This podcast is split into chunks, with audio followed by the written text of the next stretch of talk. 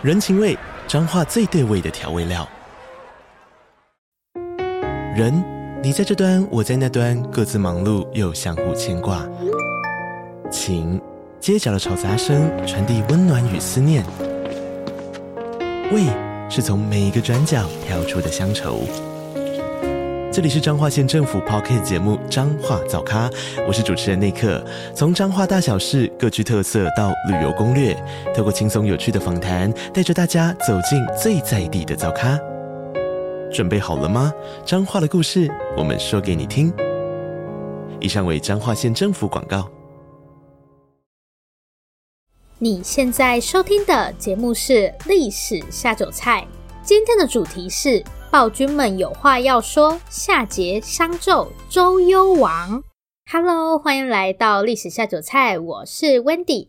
今天是我们的第一百零七集节目。今天这一集是中国史，我们要来谈谈历史上有名的暴君们，分别是夏桀、商纣王，还有周幽王等等。后面会详细的为大家介绍他们，对，不用紧张。今天这一集本来是要来看这三个人到底有多坏，但是呢，我在查资料的时候发现这背后似乎另有隐情，所以今天我们就来看看，如果上面这三位暴君有一天复活了，对于自己做过的这些坏事，他们会有什么想说的？他们是真的就这么坏呢？还是背后有什么不为人知的故事？所以，我们今天的主题就是暴君们有话要说：夏桀、商纣、周幽王。那我们就马上开始今天的节目。好，我们先来介绍一下我们今天的主角们。今天的故事主角非常多，有三个人，我们就按照时间顺序来介绍一下他们。然后后面再来看看他们有什么想说的，看看他们到底是来狡辩的，还是他们其实真的没有那么坏呢？我这边的介绍就以维基百科为主，维基百科不是一个好的资料来源，因为它其实是大家都可以改，所以很多东西真的不完全正确，甚至是错的。但我知道大家一定很常用，我自己平常也没少用啦。大家如果想要认识上面这三个人，第一个动作一定是去看维基百科，所以我们就先来看看维基百科讲了什么。第一个人是夏桀，好，他并不是姓夏名桀这样。虽然我们现在都说姓氏姓氏嘛，但其实在汉代之前，姓跟氏是两种不同的东西。我们现在的姓氏是指同一种东西嘛，就是你姓什么这样，像我就姓林。但最早的姓跟氏其实是不同的东西。汉代之前的姓跟我们今天的姓很类似，就是同一个家族的人会有共同的姓，表示你们在血缘上是有关系的。好，那氏又是干嘛的呢？大家可以把氏看成是姓底下的分支。姓是根据你的血统获得嘛，但是氏是看你的官职啊或是爵位来的。同一个姓底下的人可能会有不同的官职或是爵位，所以我们可以用姓去判断一个人的血统，就是他的祖先是谁。这样透过氏可以知道这个人家里是干嘛的。那一般女生啊会强调姓，因为过去女生最重要的工作就是生小孩嘛，所以血统就非常重要，就会有比方说同姓不能通婚的规定。但男生就会强调是，因为当官啊、封爵，这都是男生的事。像屈原，就是端午节都会提到的屈原，屈其实是他的氏，他不姓屈。屈原本人姓芈，几年前吧，好几年前了。中国有一部电视剧《芈月传》，是讲中国历史上第一个太后宣太后的故事。宣太后就姓芈，跟屈原是同一个姓。好，回到刚刚那个夏桀。所以夏不是他的姓，因为男生不会强调姓，所以夏是他的氏。夏桀是来自夏后氏哦，然后平民不会有氏，这个还蛮好理解的，因为氏是根据官职或爵位而来，平民没有这些东西，当然也就不会有氏。那所以桀是夏桀的名字吗？好，严格来说也不是，好烦哦。我们现在认为桀是他的谥号，我们可以把谥号看成是你死掉之后的名字。所以按理说，夏桀本人并不会知道他被叫做桀。谥号会根据你这辈子做了哪些事来取。如果你一天到晚做坏事，你就会获得一个不太好的谥号。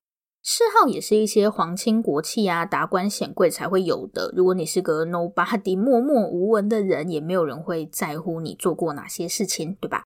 这个是我们现在对谥号的定义。那我们来看一下“桀”这个字。如果大家现在去查“桀”这个字，可以看到它的意思是凶暴、桀骜不驯、凶暴这样。那这是不是刚好可以证明夏桀是个凶暴的人？蛮有趣的是，“桀”这个字最一开始就是还在用甲骨文的那个时候，“桀”这个字其实没有特别不好的意思，它是形容人站在树上的样子。虽然不知道为什么大家会用“桀”这个字来称呼他，但一开始这个字真的没有不好的意思。而且谥号这个东西其实是出现在周朝，也就是说夏桀并不会有什么谥号。严格来说，桀比较像是他的别名，就是另一个名字。反而因为夏桀的关系，“桀”这个字后面就开始有凶暴啊、暴虐的意思。按我们今天的规则来看，夏桀的本名应该叫做四吕鬼。吕布的四，就是我们等等也会讲到的褒姒的姒，褒姒也姓姒。然后履行承诺的那个履，天干地支的癸，四吕轨。好，为什么 花这么多时间在讲这个？夏桀呢是夏朝的最后一个君王，所以夏朝的国号就是用他们君王的氏去取的。维基百科上面说夏桀身体强壮，赤手空拳就可以跟老虎或是豹打架。哦，好，我每次看到这个都会想说，真的假的？好啦，但原始人也是有办法猎杀长毛象嘛。然后因为宠幸王后媚喜而对政事不闻不问，还大量残杀忠良。另外，为了要盖很漂亮的宫殿，劳民伤财。总之呢，他因为太坏了，所以就被推翻，被视为是暴君的代名词。总结一下夏桀做过的三件坏事：第一件很色，还上班不认真，为了看美女翘班；第二，杀掉那些好的大臣，最后就是为了盖漂亮房子，劳民伤财。接下来是我们今天的第二个主角商纣。商纣王是商朝的最后一任君王，关于商纣王的事没有很明确的记载。但他们的国号商最一开始是他们领地的名字，所以推测他们的事很有可能跟商有关系。那纣这个名字跟刚刚夏桀的桀其实有点类似，它也不是什么谥号啦。虽然维基百科上面都会写说这是他们的谥号，但那个时候根本就没有谥号这种东西啊。纣王的本名叫做受，接受的受。这个字在甲骨文里面就是指给东西啊，或是获得东西的意思，也不是一个负面的字。根据过去学者们的一些研究，认为“纣”这个字原本应该是“受”，就是误用了。原本商纣王应该是商绣王，其实他们的读音挺类似的，因为读音很像，就弄错了。如果我们今天去看“纣”这个字的意思，也是有那种暴虐啊、残暴的意思，但这也是因为商纣王用了这个字，才让这个字出现上面那些比较负面的意思。好，那商纣王到底做了哪些坏事呢？连“纣”这个字都被他给拖累了。我发现纣王的维基百科蛮有趣的，不知道是不是他的小粉丝帮他写的，上面写了他很多好话，说他高大威猛、力大无穷。然后在他统治的期间，商朝国力强盛，但是因为四处征战的关系，花了很多钱，导致国库空空，最后就灭亡了。虽然维基百科上没有，但我这里还是帮大家整理了纣王的罪状，而且他的罪状都非常的戏剧性，很多都还有衍生的成语。其实“纣”这个字就有一个成语“助纣为虐”，这个“纣”就是指商纣王。有个非常有名的典故叫做比干挖心。小时候我看到这个故事，真的下巴都快要掉下来了。纣王呢有个叔叔叫做比干，这个比干觉得纣王的统治实在是不 OK，而且当时纣王还宠幸一个美女妲己，所以每次看到纣王，比干就不免要碎碎念一下。纣王被烦到受不了了，就跟比干说：“你凭什么跟我讲这些？”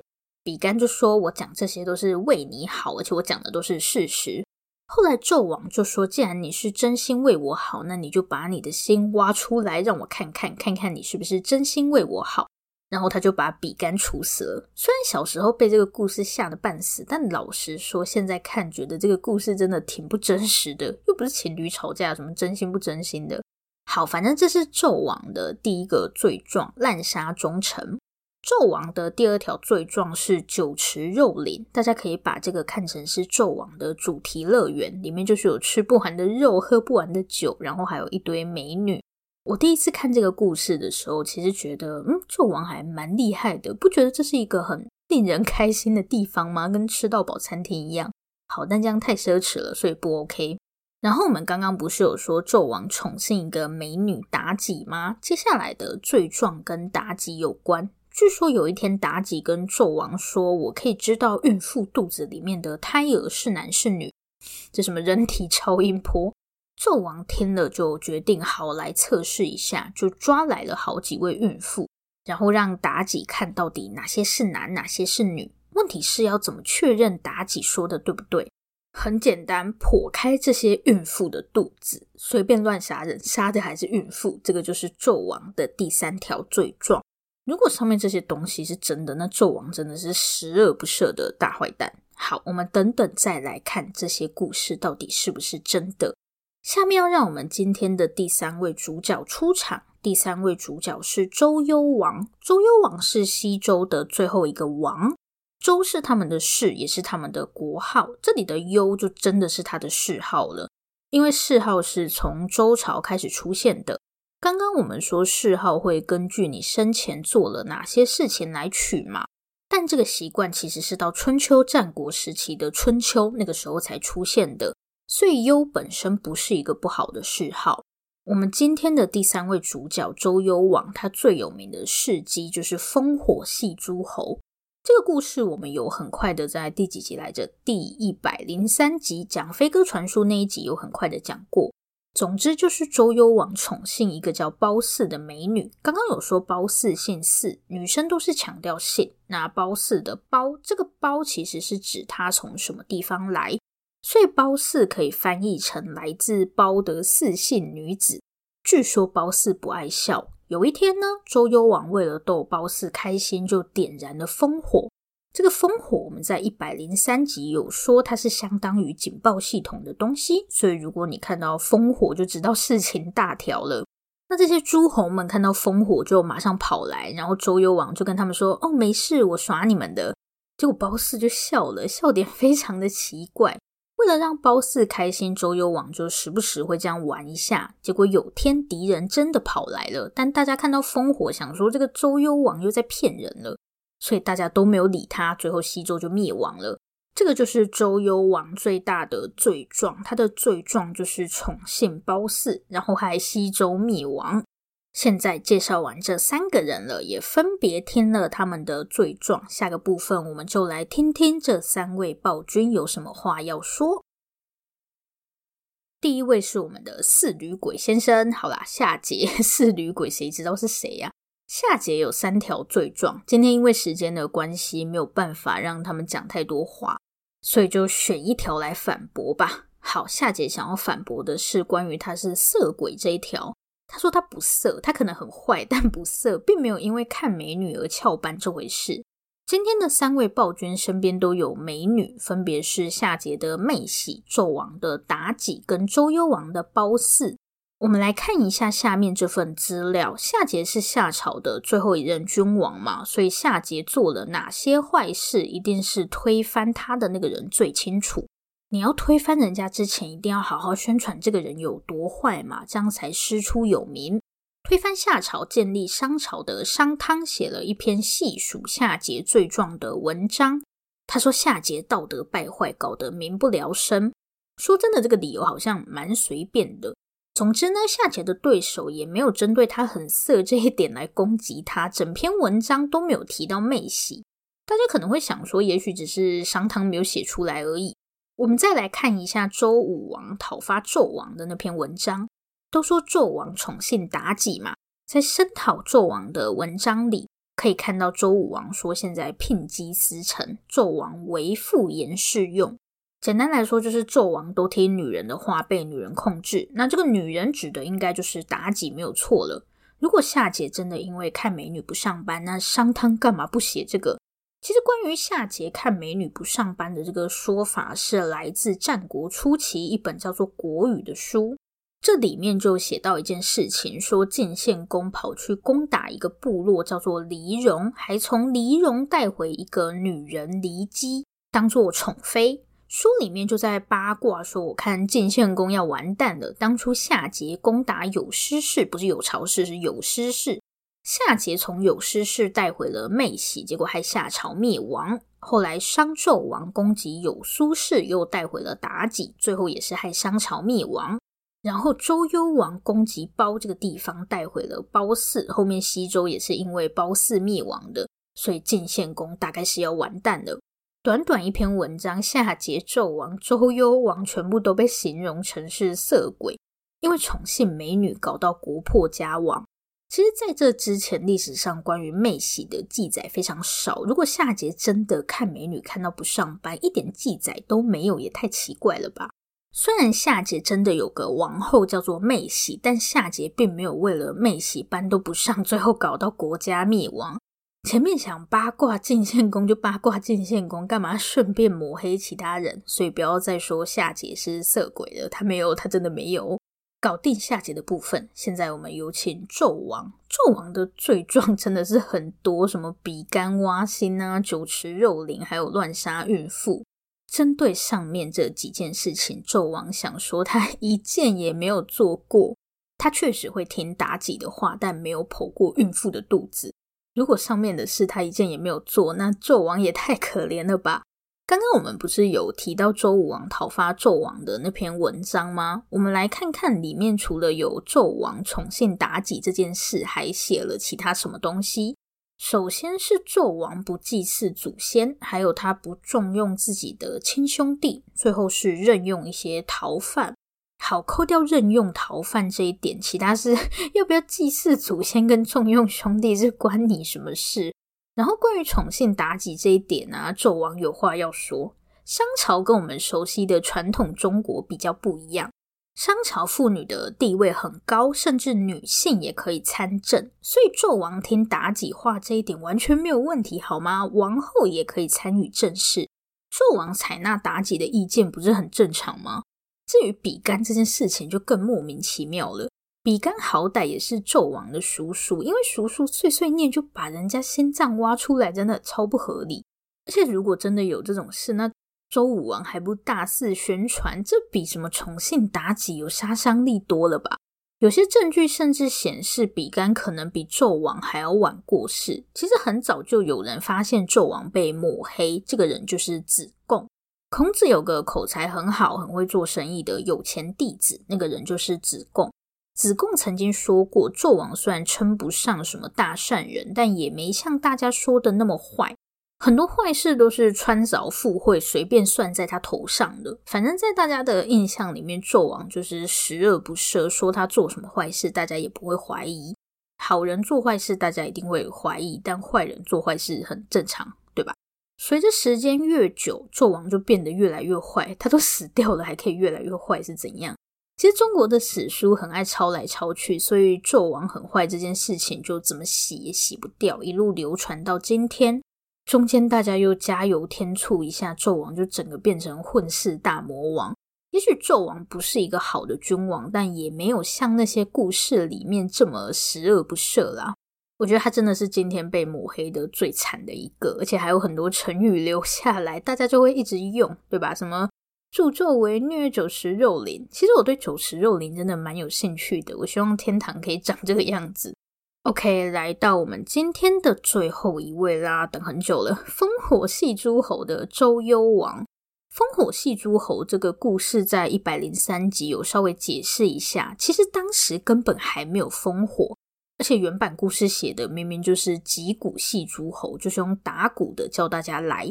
不过说真的，如果是打鼓的话，可以听到的人应该也不多吧？会来的人本来距离就蛮近的吧？所以周幽王真的是因为恶整大家，才让自己变成放羊的孩子，然后害西周灭亡的吗？周幽王想说的是，他真的没做过这么无聊的事情。不过呢，西周灭亡，周幽王确实要负很大的责任。在褒姒之前，周幽王还有另外一个王后叫做申后。周幽王跟申后生了一个儿子宜臼。一开始王位当然是打算由宜臼来继承，不过后面褒姒入宫，而且还跟周幽王生下一个儿子伯服，所以周幽王现在有两个儿子，一个大儿子宜臼跟小儿子伯服。周幽王不知道是怎么想的，传出周幽王打算把小儿子伯服立为太子。其实当时伯服根本不到十岁。总之，伯服的出现对于大儿子宜臼来说就是个威胁。气愤又害怕的宜臼没有留在王宫里等死，而是跑到妈妈身后的娘家去。大家不要小看这个身后的娘家。当时在西边有一支民族被叫做戎，因为住在西边的关系，他们也被叫做西戎。西戎以强大的军事力量著称，非常会打仗。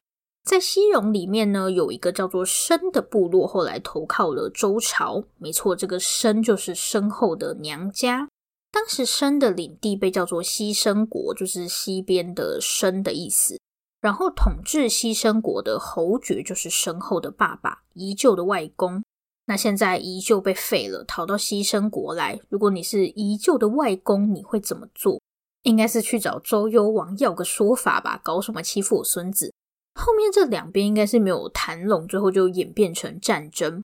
这个西申国本来就是西戎人嘛，所以西申国当时就联合了另外一个部落犬戎。犬戎不算在周朝的范围内，但西申国跟犬戎都是西戎人，他们之间是有军事合作的关系。后来宜臼的外公就联合犬戎跑去跟周幽王打了一架，结果周幽王打输，周幽王本人还有褒姒啊、伯服，最后全都死在战争中。西周也正式灭亡，所以周幽王虽然没有上演什么烽火戏诸侯的愚蠢戏码，但想立伯服为太子似乎是件蠢事。要么就是他真的很喜欢褒姒，喜欢到要把他的儿子立为接班人；不然就是伯服本身有什么过人之处。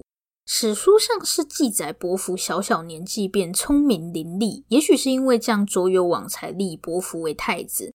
但说真的，这个时候的周幽王也才不到二十五岁，是有要这么急着立太子吗？而且他完全没有考虑到身后背后的娘家，诶，比起坏，我觉得还不如说周幽王是蠢。所以夏桀不是色鬼，然后周幽王也没有做过什么挖心脏啊、剖孕妇肚子这种事。周幽王的话，虽然是没有做烽火戏诸侯这种蠢事，但乱立太子也没有比较好就是了。以上就是今天的节目内容。怎么感觉周幽王好像没有被平反到？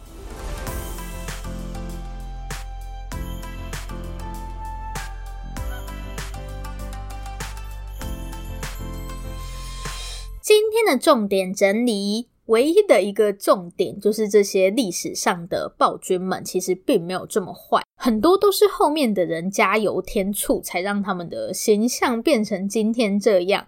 或是像商纣王跟妲己，只是因为商朝的文化跟现在不同，大家就把妲己形容成是魅惑君王的狐狸精，人家根本就只是在认真工作而已，被说成是狐狸精，真的很倒霉欸。